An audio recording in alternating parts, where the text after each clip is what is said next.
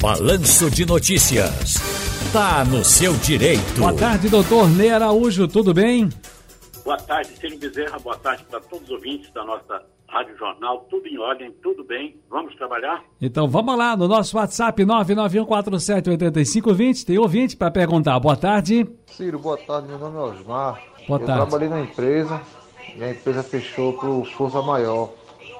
Aí quando eu fui dar entrada no auxílio-desemprego, seguro-desemprego, aliás, é, disse que eu precisava de, uma, de um requerimento especial, que eu procurasse um advogado. Mas só que nenhum advogado quer pegar a causa. Diz que não pode mais, que eu não tenho direito. Tire essa dúvida para mim com o doutor Ney, por favor. Doutor Ney, Ciro, é, a pessoa tem um prazo para dar entrada nesse seguro-desemprego, não é? Findo aquele prazo, então ele perde o direito. né? Pela narrativa dele, foi isso que ocorreu. Ou seja, deixou expirar o prazo e, consequentemente, não há o que fazer.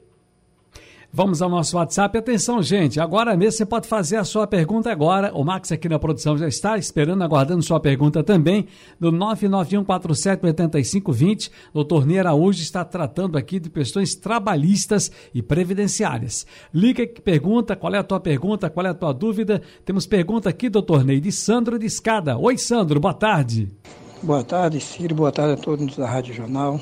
Eu trabalho numa empresa, vai fazer cinco anos, que é dois meses, e ela mudou de nome, ela mudou de nome, só que o FGTS só está de, dessa empresa nova para cá. Anteriormente não tem nada depositado.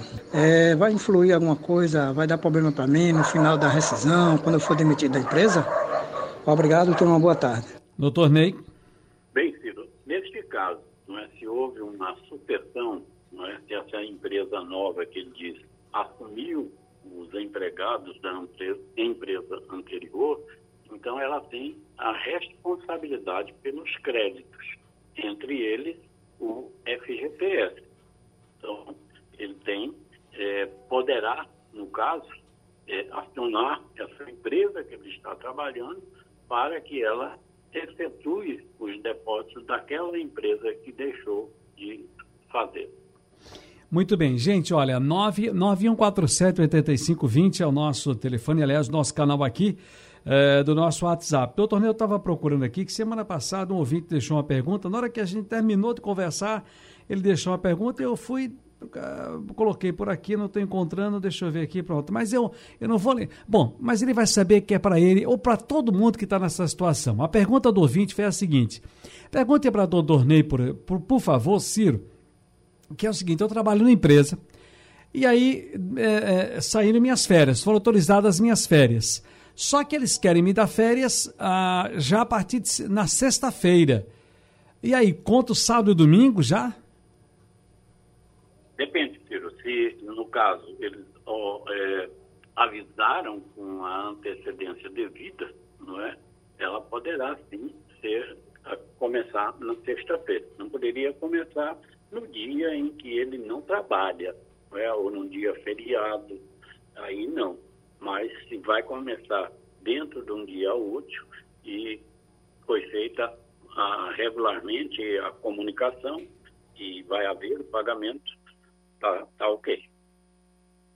Eu queria saber agora, o ouvinte aqui está perguntando qual é o valor. Aliás, é melhor ser autônomo ou microempreendedor individual? MEI.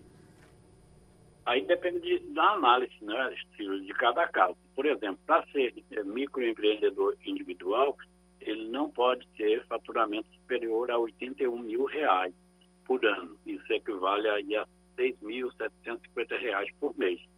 Quanto ao autônomo, não, não há limite. Não é? O MEI, por exemplo, ele vai contribuir sobre um valor fixo. Já o autônomo deve contribuir sobre o fator da remuneração que ele oferir. Sei. Agora a minha pergunta aqui é a seguinte: qual é o valor a ser recolhido como MEI? Tem três valores, Ciro. Em qualquer um deles, o valor correspondente à Previdência Social, como o pessoal diz INSS, é o mesmo, que é de R$ reais, que é o, o, valor de 5% do, do salário mínimo. Agora, se a pessoa é, registrada como MEI for comércio, indústria, ela vai pagar mais um real além dos 55 reais. Uhum. Se ela for só prestação de serviços, ela vai pagar cinco reais a mais. Agora, se ela for comércio e também prestação de serviço, ela vai pagar seis reais a mais. Então, a contribuição mensal dela poderá ser de 56 reais, 70 reais ou 61 reais, dependendo da atividade que ela exerça. Certo. Aqui agora a pergunta é a seguinte: ao recolher para o INSS como mês, já posso requerer auxílio doença?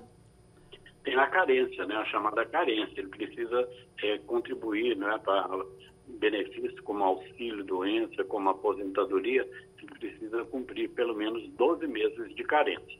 Há situações em que ele pode até ter esse auxílio doença antecipado, mesmo sem ter cumprido a carência existe uma lista né, de doenças gravíssimas né, que permite que seja quebrada essa carência. É, por exemplo, é, na neoplasia maligna, na cegueira, cardiopatia grave, AIDS, etc. Em que situação BCP Loas pode ser cancelado? Bom, por exemplo, se a pessoa não fez a prova de vida, né, que é obrigatória é, efetuar. Se também o INSS tem que, pelo menos a cada dois anos, rever o benefício. Então, imagine que um deficiente foi convocado para se submeter a perícia, para ver qual é a situação dele e não compareceu. Pode ser também suspenso o benefício. Agora, o que mais tem acarretado cancelamento do benefício é a mudança da renda da família tem alguma pessoa que se emprega, tem uma pessoa que passa a receber benefício da Previdência Social, e aí modifica o quadro da renda. Então, sempre que houver alteração e que ficar é, caracterizado que houve descumprimento daquele requisito, pode haver, sim, Ciro, o cancelamento. Evidente que tem que ser dado o direito de defesa. Doutor Ney Araújo, muito obrigado mais uma vez, um abraço e boa tarde para o senhor. Ótima semana para todos, Ciro. Até a próxima. Um abraço.